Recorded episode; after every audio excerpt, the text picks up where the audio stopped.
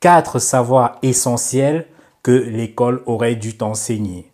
Tu sais, on entend souvent dire le savoir est une arme. Oui, c'est vrai que le savoir est une arme, mais un tas de savoir qui est mal orienté n'aura aucun effet, ne donnera aucun résultat. Donc c'est justement le cas avec l'école qui forme des générations et des générations de personnes, qui leur donne un certain savoir réel, mais qui au final n'a aucune utilité. Donc dans cette vidéo, je vais te donner quatre savoirs essentiels que l'on aurait dû t'enseigner et qui pourtant, si tu les maîtrises parfaitement, auront un impact extrêmement positif sur ta vie.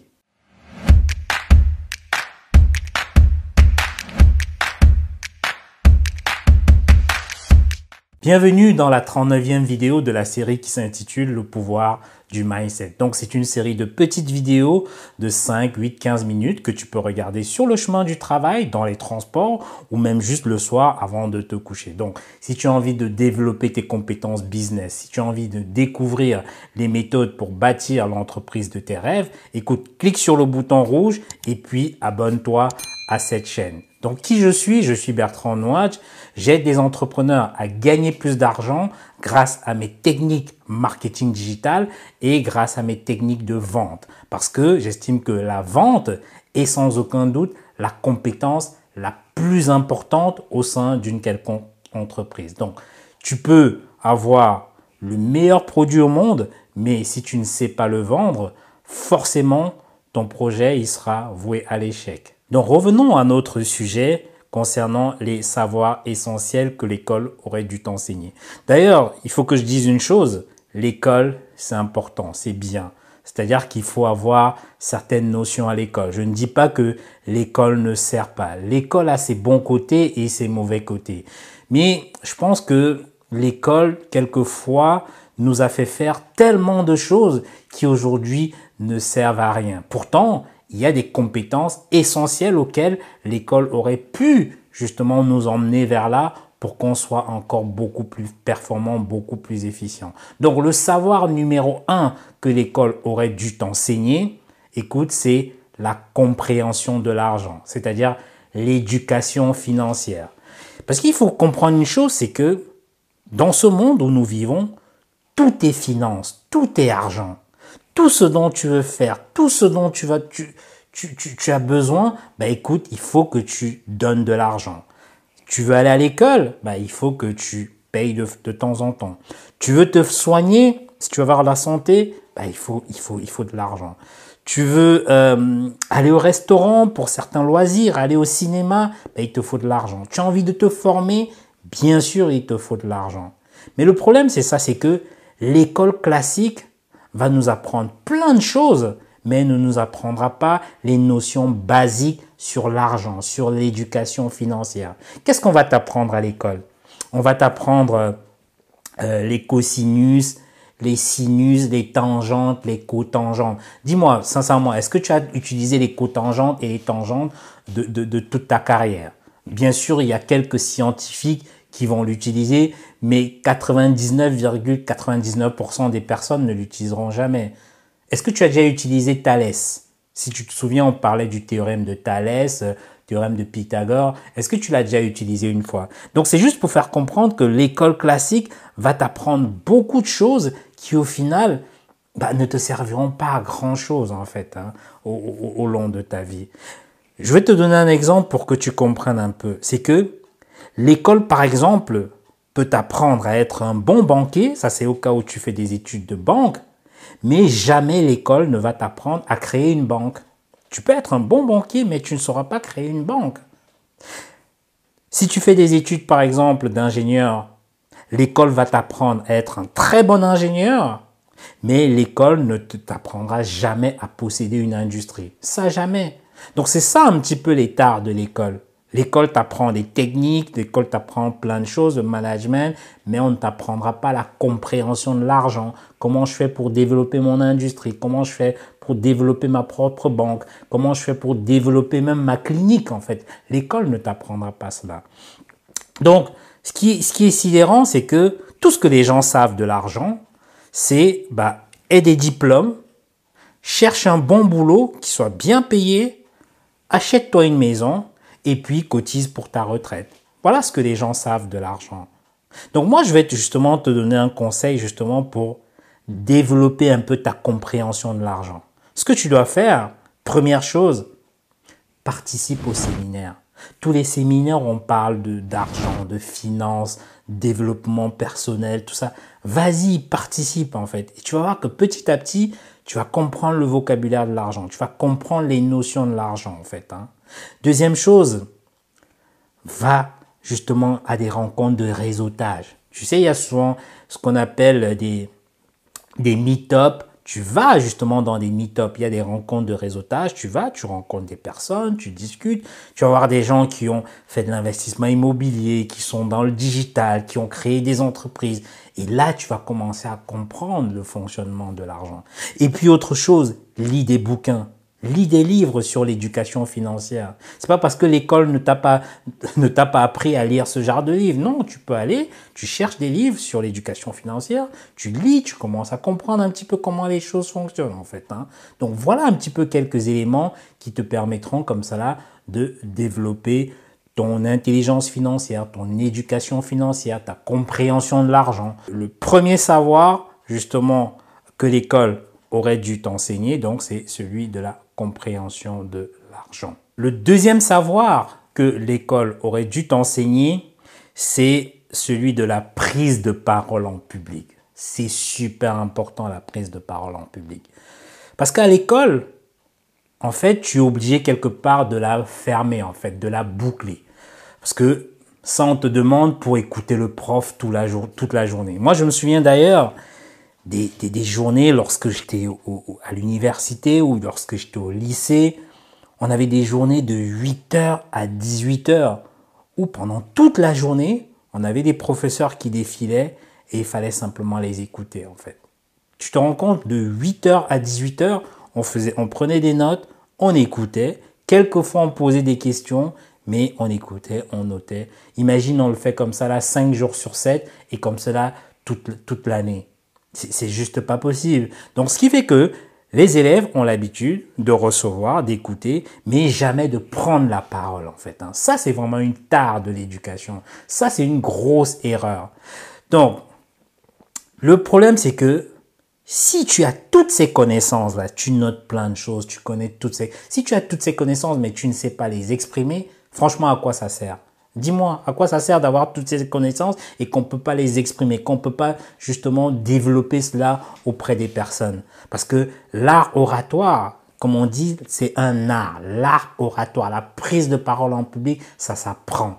Et ça, justement, l'école ne nous apprend pas à, le faire. D'ailleurs, il y a quelques personnes qui sont douées naturellement, en fait, hein, au niveau de la prise de parole en public je, dans le cas, par exemple, je, suis sûr que tu as déjà, par exemple, eu un collègue qui en sait beaucoup moins que toi, mais qui a cette capacité à captiver l'audience, en fait, hein, qui a cette capacité à faire passer ses idées. Et tu vas voir que c'est des gens qui obtiennent souvent des promotions. Oui, parce qu'il sait se rendre visible. Il sait, il, sait faire comprendre à son supérieur hiérarchique qu'il sait certaines choses. Des fois, tu en sais deux, trois fois plus que lui, mais c'est juste sa capacité à captiver, à faire passer ses idées qui font que finalement, il va obtenir la promotion. Donc, les avantages de la prise de parole, elles sont nombreuses. Elles sont nombreuses. Je peux t'en citer quelques-unes. Hein. C'est-à-dire que L'un des avantages importants, c'est par exemple lorsque tu passes un entretien. Pour un entretien d'embauche, si tu sais te vendre, si tu sais prendre la parole, si tu sais convaincre, là bien sûr, c'est un point super important. Un autre avantage, c'est même au niveau de, de, la négociation de ton salaire. Oui, quand tu veux demander une augmentation de salaire, il faut savoir donner les arguments, il faut savoir convaincre en face en fait. Hein. Et là, tu vas voir que facilement, tu pourras euh, euh, convaincre ton interlocuteur d'augmenter ton salaire. Et également, le fait d'avoir d'être un excellent parolier, d'être une, une, excellente personne qui prend la parole en public, ça te donne aussi de la crédibilité. Oui, parce que quand tu t'exprimes clairement, quand tu sais donner ton avis très clairement, ça te donne une certaine crédibilité en fait. Hein. Et autre chose aussi, c'est bon pour le réseautage. Parce que quand tu es un bon orateur, tu vas voir que tout le monde a envie de venir vers toi. Tout le monde a envie de te poser des questions. Je sais pas si tu as déjà fait cette expérience ou, bah, je sais pas, tu fais, tu fais une présentation, tu expliques, tu, tu racontes des histoires, tu parles aux personnes et à la fin, il y a, y a, beaucoup de gens qui viennent te voir, qui veulent te poser des questions, qui veulent te donner leur carte de visite. Et c'est comme ça, donc c'est extrêmement bon pour le réseautage euh, lorsqu'on est un bon orateur. Autre avantage également, c'est que être un bon orateur, ça te permet quelque part de surmonter d'autres peurs. Oui, ça te permet d'être même plus courageux. Tu vas voir que quand tu es un bon orateur, tu sais que tu peux convaincre l'autre en face. Et ça, comme ça, très facilement, des fois, tu vas rentrer dans le tas et tu, vas oublier cette peur qui est autour de toi, en fait. Hein. Donc, ça renforce même la confiance en soi, le fait d'être un bon orateur. Donc, ça énormément d'avantages. Et ça, comme je te dis, l'école ne nous l'apprend pas assez. Donc, l'art oratoire est extrêmement important. La prise de parole en public, c'est super important. D'ailleurs, j'ai souvent remarqué, hein, j'ai souvent puisque j'étais souvent au prud'homme, j'ai vu dans les dans, euh, euh, au niveau du, du, palais de justice, j'ai vu des avocats qui étaient souvent compétents dans certains dossiers, mais qui étaient très moyens dans la prise de parole en public, qui manquaient un petit peu d'éloquence en fait. Hein. Ce qui fait que là, ça, joue, ça joue vraiment un, il y a une vraie différence entre un avocat qui est éloquent, qui sait défendre les dossiers et celui qui est un peu moins éloquent, qui est plutôt un technicien en fait. Hein. Donc, l'art oratoire, encore une fois, c'est super important. Donc, une solution, ce que je t'invite à faire, c'est que si tu as envie de développer euh, euh, tes compétences au niveau de la prise de parole en public, c'est de t'inscrire dans des groupes de parole. Oui, parce que regarde un peu autour de toi, il existe des groupes de parole où tu peux euh, venir euh, échanger avec les gens, on te donne la parole pendant cinq minutes, tu exprimes ta pensée, tu dis ce que tu penses, et puis derrière, il y a des personnes qui vont te dire comment est-ce que tu peux tu peux changer de manière de faire, comment est-ce que tu peux mieux faire passer ton idée? Donc un exemple, c'est les Toastmasters. Si tu ne connais pas les Toastmasters, je t'invite justement à t'inscrire dans un Toastmaster, c'est pas cher et pendant toute l'année, tu pourras comme ça t'exercer auprès de plusieurs personnes. C'est souvent des groupes de 15, 20, 30 personnes où tu peux venir comme ça une fois par semaine. Tu t'exerces, tu t'exerces et c'est comme cela que tu vas développer ta capacité justement à faire passer ton idée, ta capacité à prendre la parole en public. Donc, le deuxième savoir que l'école aurait dû t'enseigner, c'est celui de la prise de parole en public. Le troisième savoir que l'école aurait dû t'enseigner, c'est celui de la créativité. Ce qui est dommage, c'est que les ateliers créatifs s'arrêtent à la maternelle. Je ne sais pas si tu as des enfants, tu vas voir que à la maternelle, on fait beaucoup d'ateliers créatifs. Mais le problème, c'est que dès le CP, bah, tout ça s'arrête quasiment et on commence à en faire des robots, des robots qui vont bachoter, bachoter, ainsi de suite, en fait. Mais c'est vraiment dommage parce que quand tu es créatif, tu vas voir que ça t'évite de copier à gauche, à droite, de voir quelqu'un qui, vend des mèches, bah, tout de suite tu as envie de vendre aussi des mèches. Tu vas voir quelqu'un qui va faire des chemises en wax, tout de suite les autres veulent faire des chemises en wax, ainsi de suite. Donc ça te permet d'être tout le temps la copie au lieu d'être l'original en fait. Hein. Je vais t'expliquer une chose, c'est que le cerveau, notre cerveau à nous tous, a deux parties. Il y a ce qu'on appelle le cerveau gauche et il y a ce qu'on appelle le cerveau droit. C'est-à-dire quoi? Le cerveau gauche, c'est le cerveau logique, c'est la partie logique, la partie rationnelle en fait. Hein. Et il y a le cerveau droit qui est plutôt le cerveau créatif, intuitif. Le problème, le souci, c'est que l'école développe le cerveau gauche, ne développe uniquement que le cerveau gauche, c'est-à-dire la logique mathématique, c'est-à-dire la logique langagière, donc on, va beaucoup travailler sur les mathématiques, le langage en fait. Hein. Mais tout ce qui est créatif, tout ce qui est intuitif, ça l'école l'ignore quasiment en fait. Hein. Donc c'est là le problème justement de l'école. C'est là. Donc il y a un vrai problème de créativité de nos jours. C'est pour ça que tout le monde imite un peu tout le monde en fait. Hein. Mais on peut développer sa créativité tu n'es pas obligé d'attendre l'école en fait. Hein. Tu peux développer ta créativité de plusieurs manières. L'une des manières, c'est souvent de lire deux livres à la fois. Moi, je le fais quelquefois. Il y en a même qui lisent trois livres à la fois en fait. Hein. Ça crée des combinaisons d'idées dans la tête en fait. Hein. Ça, c'est super important. C'est aussi de pratiquer au quotidien des arts créatifs comme la musique, le dessin, parce que ça te permet de t'évader, d'aller loin et puis d'éviter tout, tout ce qui est autour de toi. C'est-à-dire que quelque, quelque part, tu oublies ce qui est autour de toi et tu commences comme ça à développer ta créativité. Aussi, une autre manière de développer sa créativité, c'est de, de, de, de, croiser les domaines, en fait. Hein. C'est-à-dire que des fois, tu peux prendre une idée dans le domaine sportif, par exemple, tu l'appliques dans le domaine, par exemple, de la musique, et là, boum, tu vas voir, ça marche, en fait. Hein. Donc, c'est de prendre une idée dans un domaine totalement différent, et tu l'appliques dans ton domaine, et tu vas voir que des fois, très franchement, ça explose, en fait. Hein. Et puis, il y a les voyages. Oui, il faut voyager. Ça, c'est super important. Parce que quand tu voyages, tu vas voir que des fois, tu vas aller dans certains pays, bah, tu vas avoir des idées, en fait, que tu peux appliquer toi dans ton pays, en fait. Hein.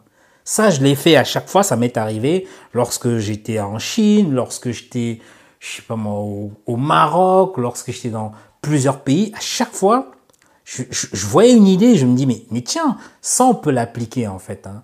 Et c'est super important de voyager. Et aussi, c'est bien de s'ouvrir aux autres. Parce que quand tu t'ouvres aux autres, tu développes ta créativité. C'est de prendre des idées d'ailleurs, de s'ouvrir aux autres, d'échanger avec d'autres personnes en fait. Hein. Ça, c'est super important. Donc, le savoir numéro 3 que l'école ne t'a pas enseigné est celle de la créativité. Le savoir numéro 4 que l'école aurait dû t'enseigner, c'est l'esprit critique. En fait, il faut comprendre qu'à l'école, on nous enseigne ou bien on t'enseigne que 1 plus 1 égale à 2. Et si tu oses dire le contraire, tout de suite on va te taper sur les doigts. Pourtant, on montre que 1 plus 1 peut être égal à 3. Oui, parce que quand tu as 1 plus 1, ça forme une autre matière qui 3. C'est possible en fait. Hein. Mais l'école nous a appris que 1 plus 1 égale à 2. Et ça, il ne faut pas, faut pas contester lorsqu'on te le dit. Donc, il faut quelque part réciter. C'est pourquoi tu vas voir que les bons élèves sont ceux qui ne remettent jamais en cause ce que le professeur a dit en fait. Hein. Donc ils vont ingurgiter et recracher à la lettre ce que le professeur a dit. Et là, forcément, ils auront 20 sur 20. Mais ça a toujours été comme ça. Un bon élève, c'est la capacité à ingurgiter et à recracher. Ingurgiter et à recracher. Si tu regardes par exemple les élèves des grandes écoles ou bien de maths sup, maths p, ça c'est ce qu'ils font en fait. Hein. Donc toutes les semaines on fait des cols, on fait des cols, c'est-à-dire qu'on fait des, petits examens. Donc il faut juste comprendre ce que le professeur a dit et puis le recracher en fait. Hein. Donc et là l'esprit critique, bah, on perd tout esprit critique en ce moment parce que on n'a plus le temps de contester ce que le professeur a dit. Ça on n'a plus le temps. Et aussi remarque une chose, c'est que depuis que tu as 4 ans, c'est-à-dire que depuis que tu as la maternelle jusqu'à l'université, ça fait quoi? Ça fait à peu près, disons, 21 ans d'études. On t'a injecté le virus de la conformité. Et ça, tu te rends pas compte, en fait. Hein. C'est-à-dire qu'il faut que tu fasses comme tout le monde, faut que tu t'alignes comme tout le monde, faut que tu manges aux heures comme tout le monde.